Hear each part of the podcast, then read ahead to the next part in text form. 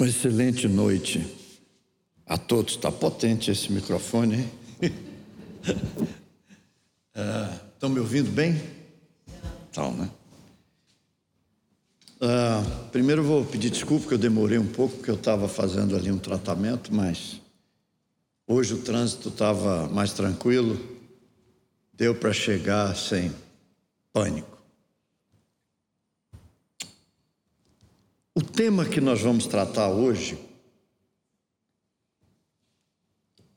eu acho que ele é muito oportuno, pelo menos para mim.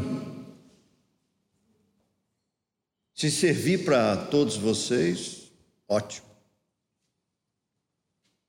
Eu sempre faço essa observação que quando eu recebo a oportunidade de conversar com as pessoas, seja em palestra ou qualquer outro tipo de trabalho, que a gente se reúna para fazer as nossas reflexões, eu estou sempre falando para mim.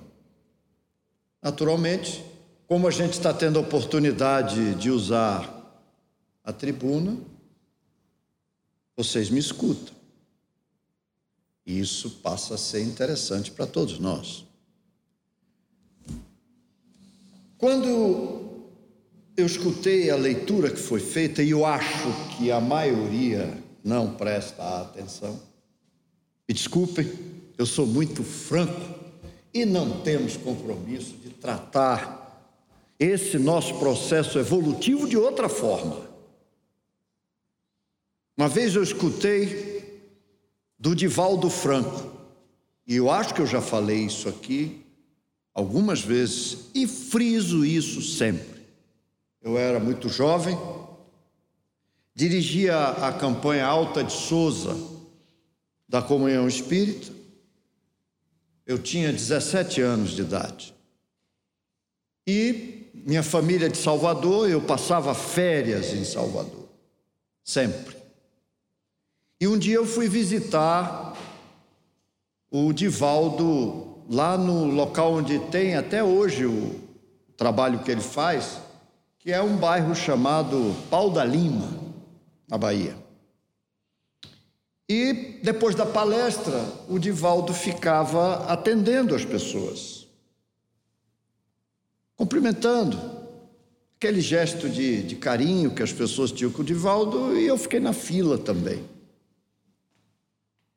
Quando eu cheguei próximo ele me olhou, aí botou a mão assim na orelha, virou para mim e falou: Como é que está a nossa comunhão espírita? Ele não me conhecia. Eu disse: Está bem. Ele falou: E Mário, Irene, a turma lá? Falei, tá todo mundo bem. Ele disse: Meu jovem, eu vou lhe dizer uma coisa, não sei se vai ter utilidade. Falei, tudo bem. Ele disse: palavras doces só adormecem, mas não despertam. Ajudei alguma coisa? Falei sim. Resultado: naquela época tinha uma utilidade o que eu escutei. Mas depois, essas mesmas palavras passaram a ter utilidade em todas as situações da minha vida, como aprendizado, reflexão para perceber o que nós estamos fazendo aqui. Nessa oportunidade reencarnatória e tantas outras que tivemos, e quem sabe muito mais ainda no orbe terrestre, se conseguirmos permanecer aqui. Mas a trajetória evolutiva é inexorável. Não vai ter interrupção. Ela vai sempre estar no nosso impulsionamento de vida para o crescimento espiritual na velocidade que cada um de nós desejar. Mas qual era a minha preocupação naquela época? É que a gente tinha um atendimento na Ceilândia de antigamente, não é essa de hoje, não. Estou falando que eu tinha 17 anos, estou com 72. Então, olha a distância. Era uma Ceilândia em formação. em formação. Era terra na seca, lama na chuva. Barracos da pior qualidade, uma demarcação incipiente, e era ali que a gente fazia o nosso trabalho. E uma coisa me incomodava violentamente, que aos sábados eu fazia essa atividade. E aí eu comecei a perceber que isso era como se fosse uma limpeza apenas de consciência. Eu ia lá, fazia aquele trabalho, via aquela situação de penúria das pessoas, me conduía, juntava aqueles mantimentos para levar, fazer verificação de situação do barraco, de necessidades de utensílios, e a gente fazia todo esse trabalho de entrega. Era um grupo grande de jovens que se reuniu para isso, todos voluntários. E eu comecei a ficar incomodado. Eu digo, mas por que, que adianta estar tá fazendo isso? Se todas as vezes que eu chego naqueles mesmos locais, as pessoas estão continuam naquela sensação de miséria, não fazem nenhum esforço para dar um passo adiante. Então, qual é a utilidade do meu trabalho? É enganação para mim mesmo? E eles permanecem naquela situação de querer continuar mostrando uma miséria para que a gente pudesse continuar socorrendo. E a resposta do Divaldo veio me trazer uma mudança de postura no trabalho que nós fazíamos. Reuni todo aquele grupo de amigos que a gente fazia, eu disse: olha pessoal, regra, a partir de hoje, nós só vamos atender aquelas famílias que vão, estão dispostas a ficar ricas. É lógico que o rico que eu usei não é uma ideia de sair de um padrão que às vezes não é, mas ficando rico, sair da miséria, sair daquela situação de autodestruição, porque não querem melhorar, porque acham que se der um passo de melhora, o socorro desaparece.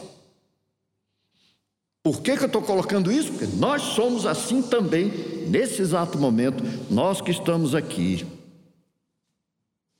Não temos às vezes coragem de dizer, quando estamos num trabalho de tratamento, como é que você está? Estou ótimo. Não, a maioria é mais ou menos. E isso sempre me irritou em todos os atendimentos que nós fazemos em trabalho de socorro espiritual. A ponto de uma vez eu ter dito na comunhão, quando abri a porta, aquela fila enorme, eu falei, pessoal, como é que vocês estão? É, mais ou menos. Falei, pô, mas isso aqui virou um confessionário.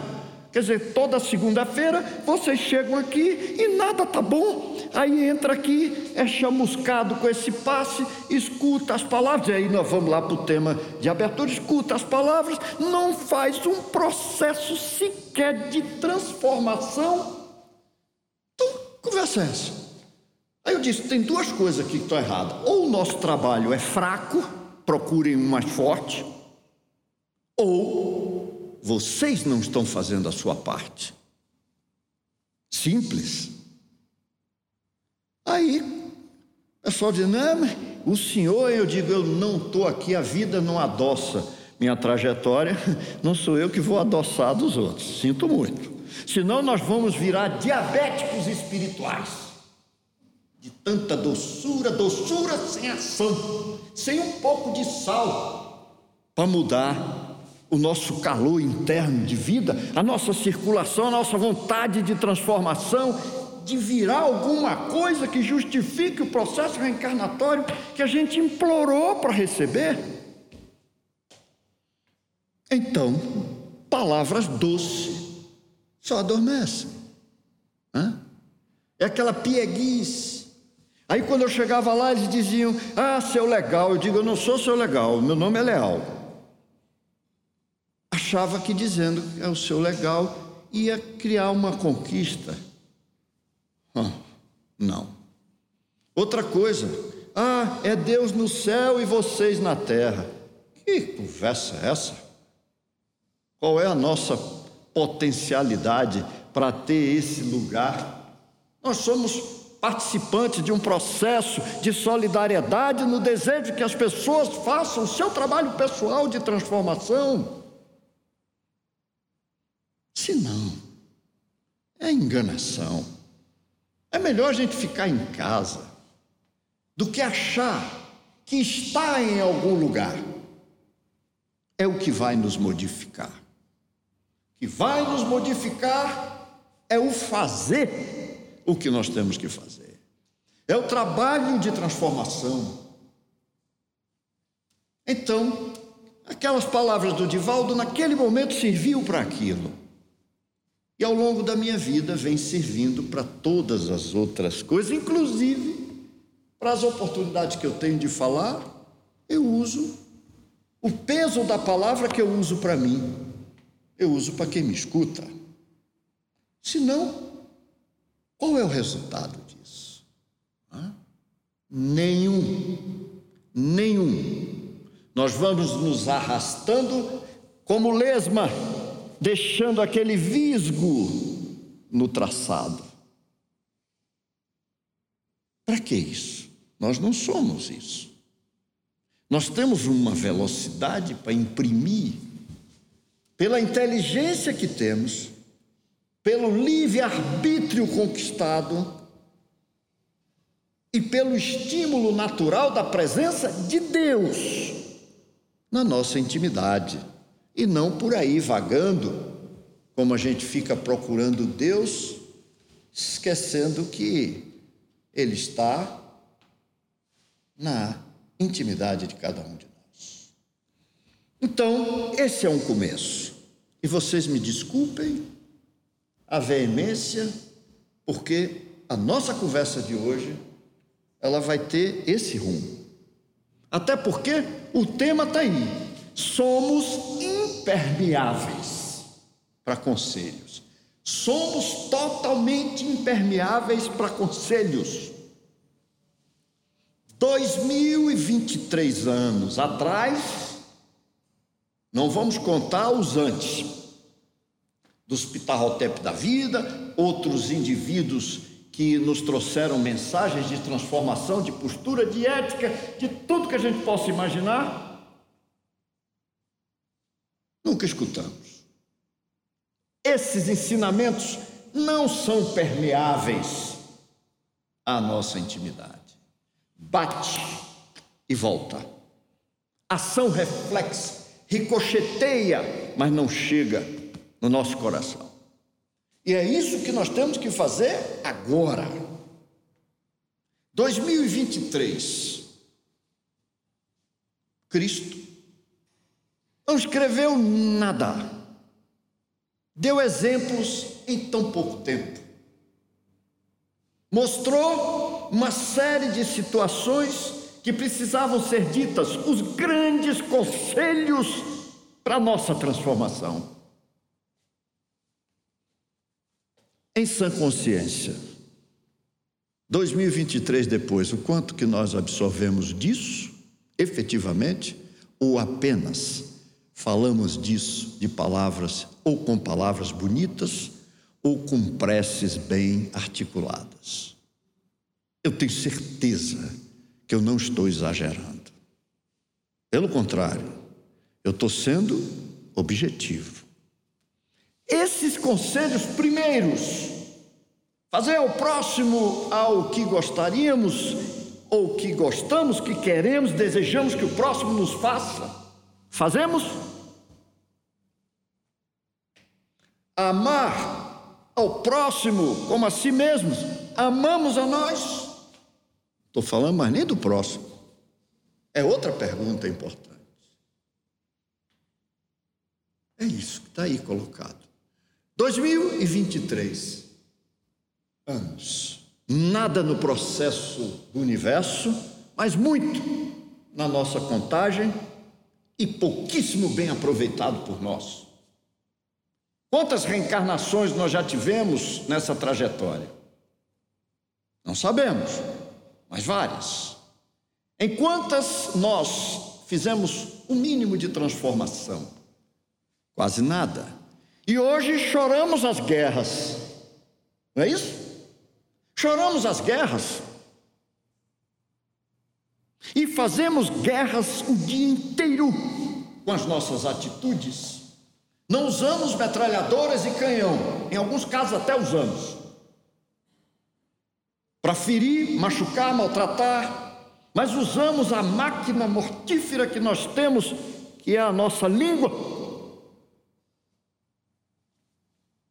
que joga dardos, flechas em direção ao próximo, sem medir as consequências do que isso representa para aqueles que recebem.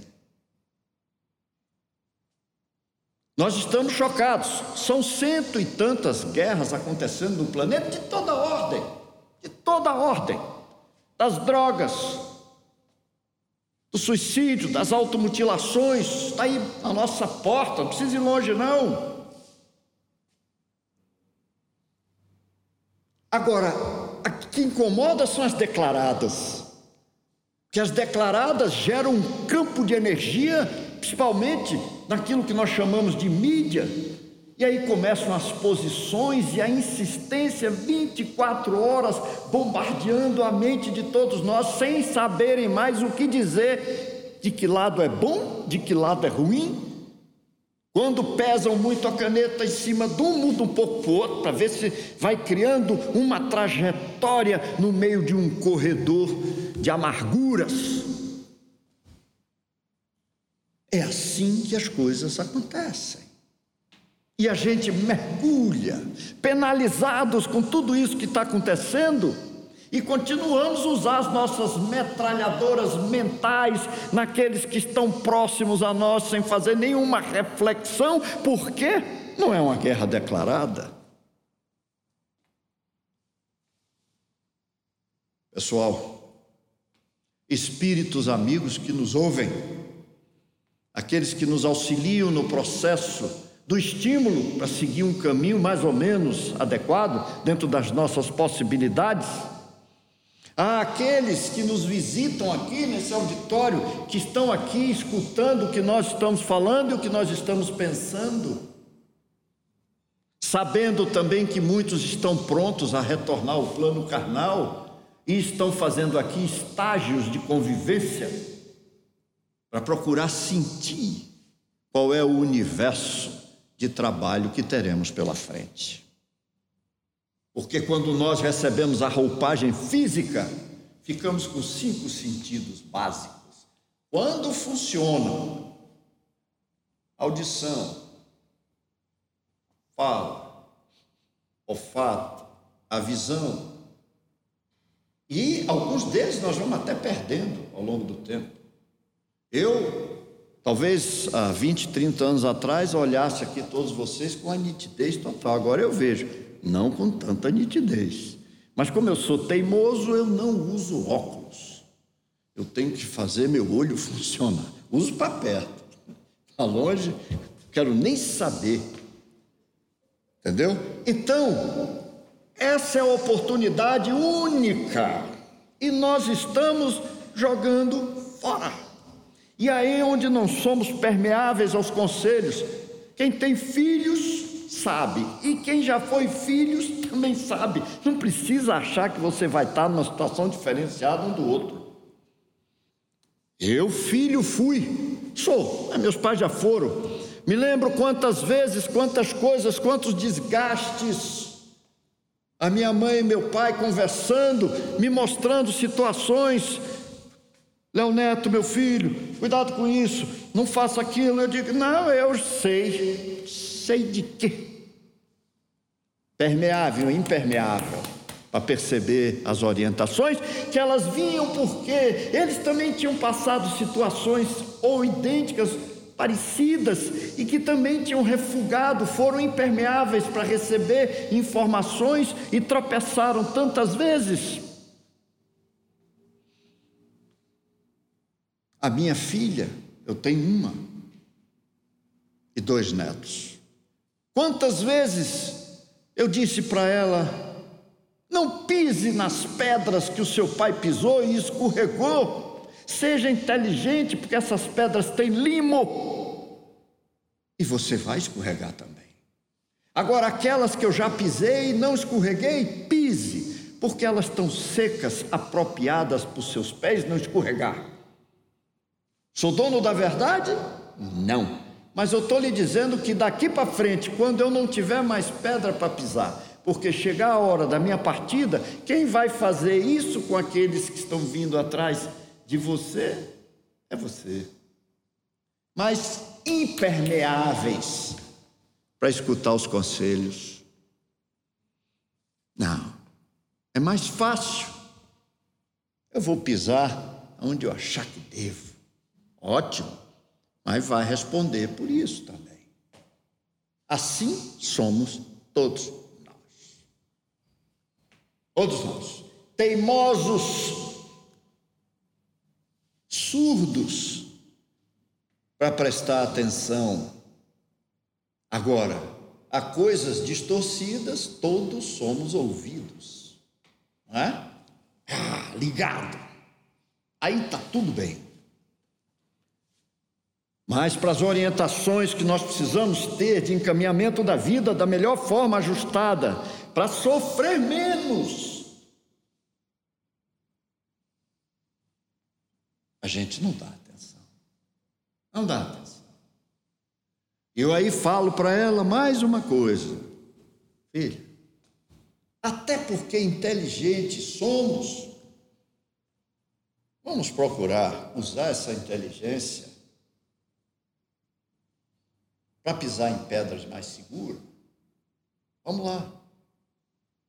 Impermeáveis. Aí a gente se angustia. Para quê? Porque não quer ver o chamado sofrimento bater a porta de ninguém. Nós não queremos ver esse sofrimento na porta de nenhuma pessoa que nos rodeia, aonde está tendo os conflitos e essas coisas todas, as imagens que a gente vê e etc. A gente não quer, porque temos alguma sensibilidade, mas sabemos que estamos todos nós no lugar que precisamos estar.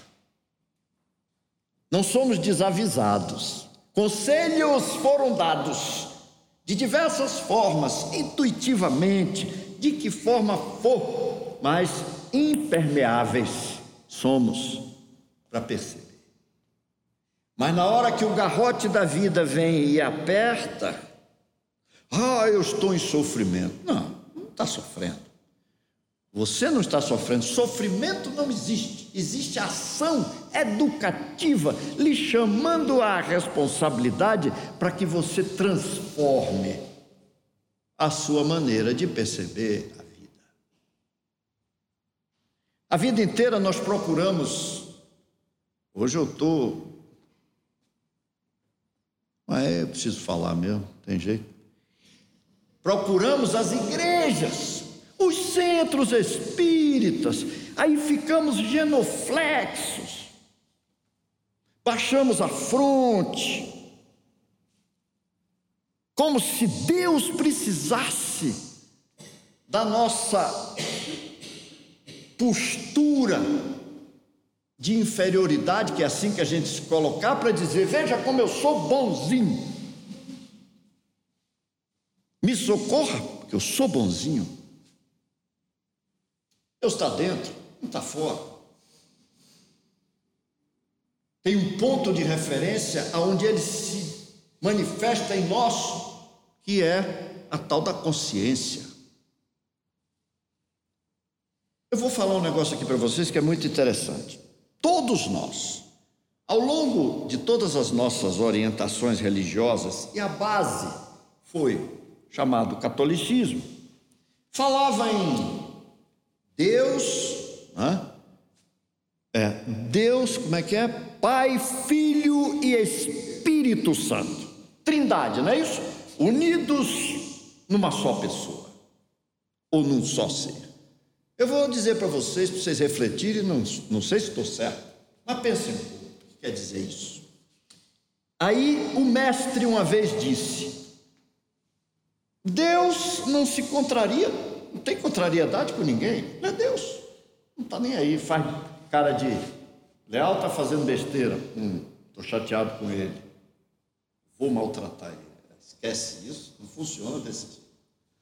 O Cristo já tinha um, um caminho evolutivo de tal forma que quando ele maltratado, como foi, ponto da gente pendurar no madeiro, ele ainda disse: me tira dessa.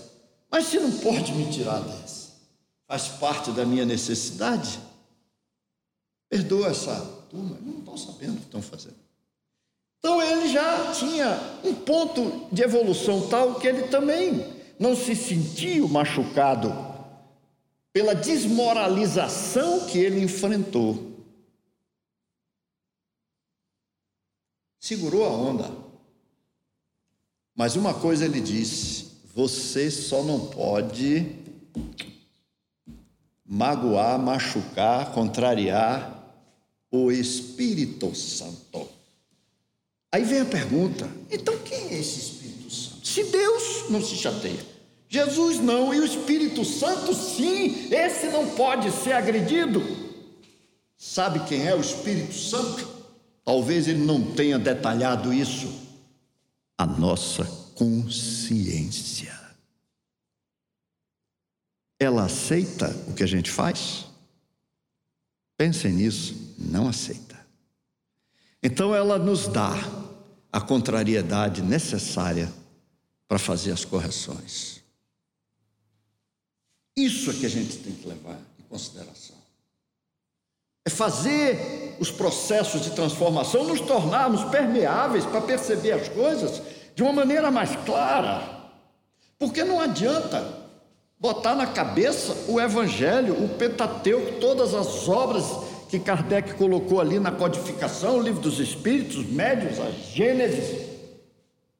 Hã? Bota isso tudo no seu conhecimento, fique com isso de cor. Se não tiver atitude, gesto de transformação, você é apenas um campo de memória que gravou com eficiência aquilo que você leu,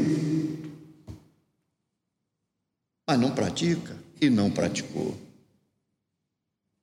O que a nossa consciência, o Espírito Santo, pede de nós é a nossa mudança de postura.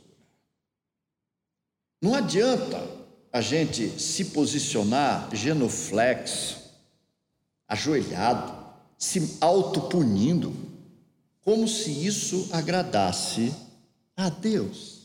Penitência, doações específicas, compras de, de tudo que se compra, né? Para limpar a consciência, serve de nada. Não é essa moeda de troca. A moeda de troca é o que você faz. É como você se transforma, se modifica e usa os ensinamentos que a vida mostra para fazer as suas transformações.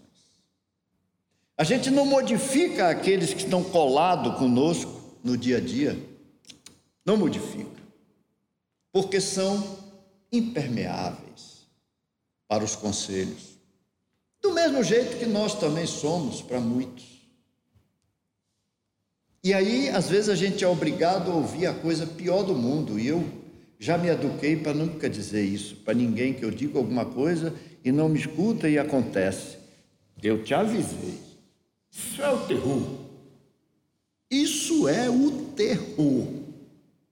Eu bem que disse. É melhor ficar calado. Deixa quieto. Porque a própria pessoa, a consciência, está dizendo: eu sabia que ia dar, não vou, água. Dar água. Esse é o momento da nossa existência mais precioso. O orbe terrestre está aí batendo a porta da, como é que é, última chamada. A derradeira chamada está aí.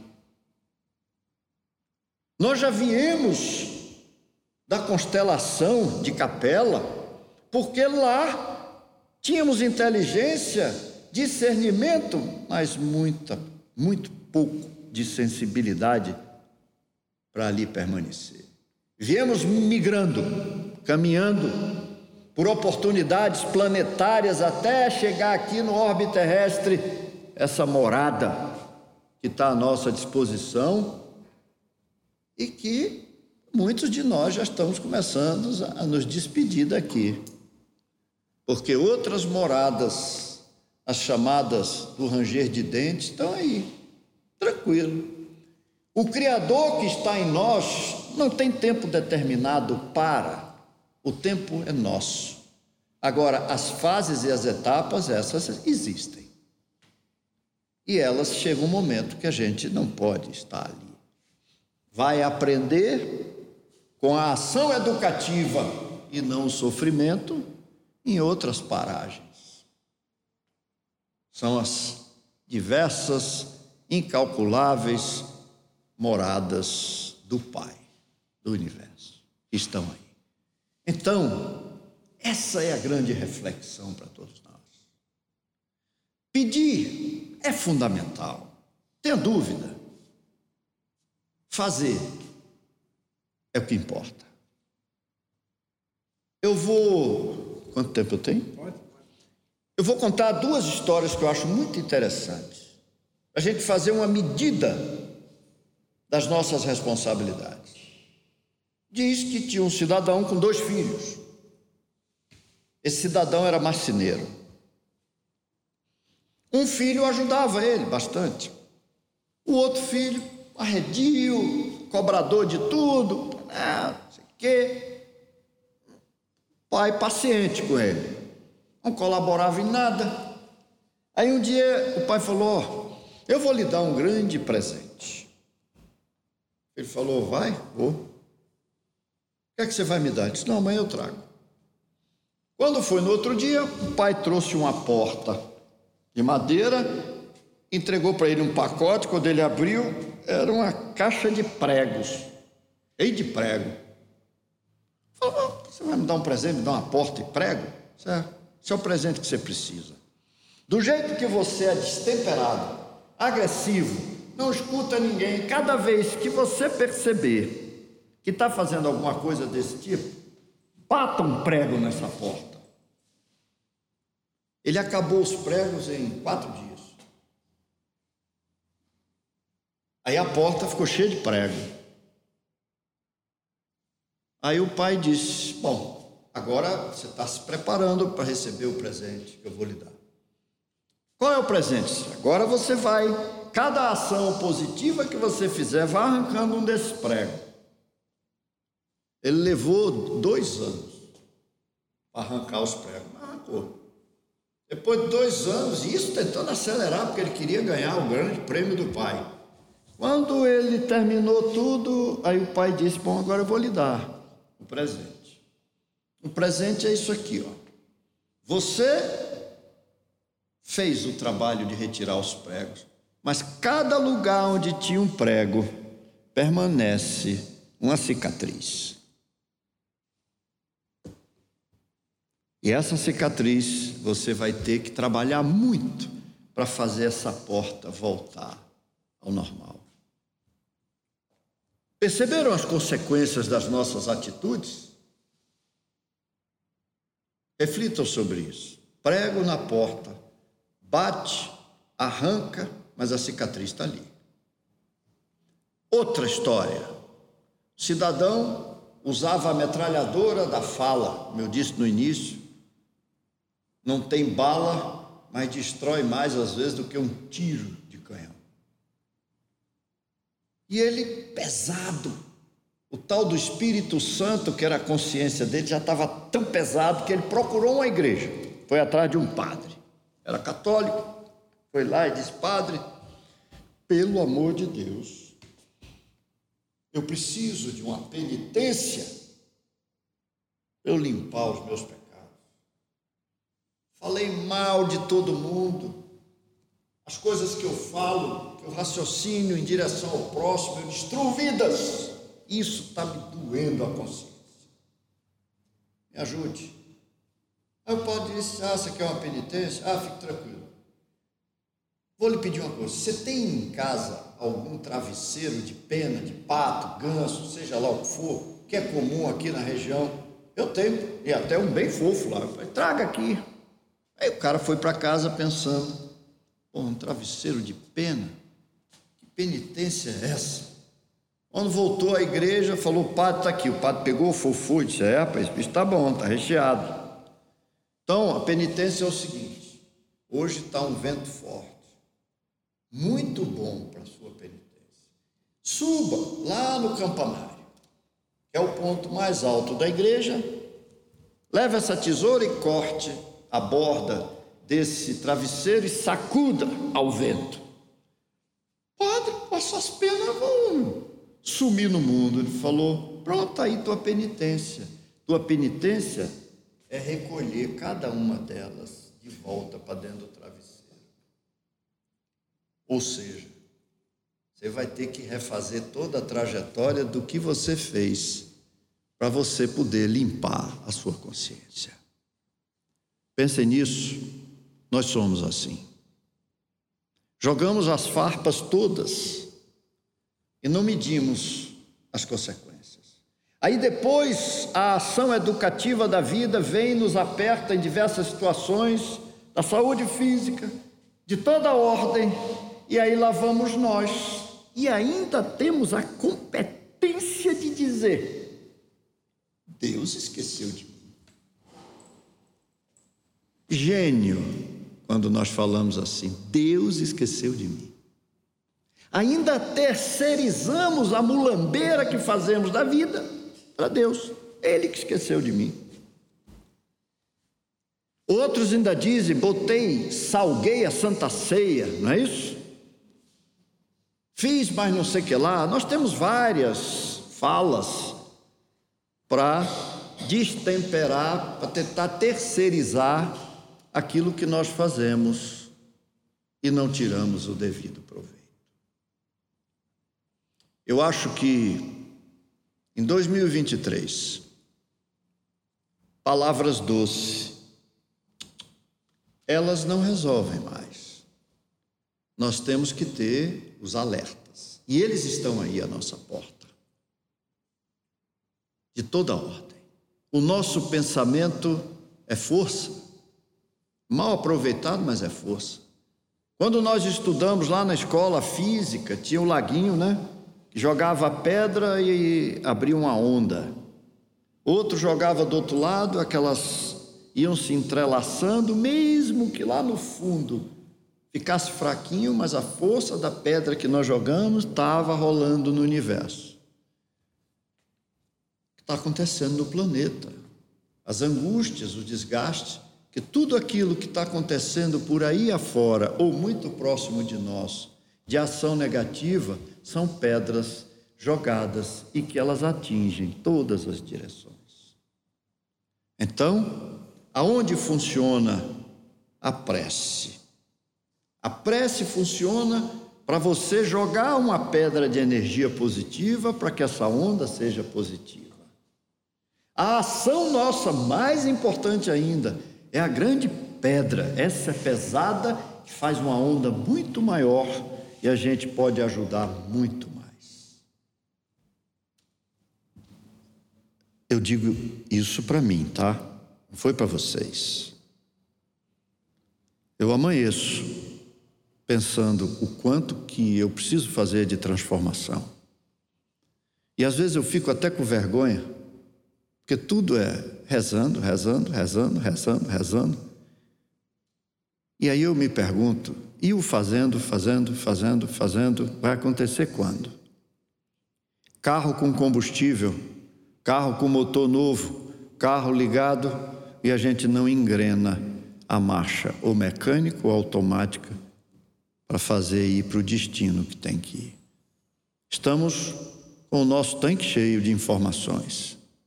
Estamos com o motor ligado do raciocínio vamos botar a alavanca do trabalho para que a gente vá em direção ao que nós desejamos de bem, de equilíbrio, porque aí as coisas se modificam e se transformam. Pedir que Deus esteja no coração de todos é chover no molhado, porque Ele está mesmo.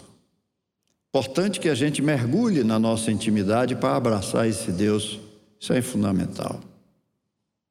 Agradecer ao Mestre pelos ensinamentos que ele nos deu, não praticados por nós, mas estão aí ressoando na nossa mente. E agradecer à espiritualidade amiga, que também está na luta do crescimento, pouco mais de percepção do que nós, e que tem nos ajudado muito, nos convidando a fazer mudanças. Graças a Deus. Obrigado.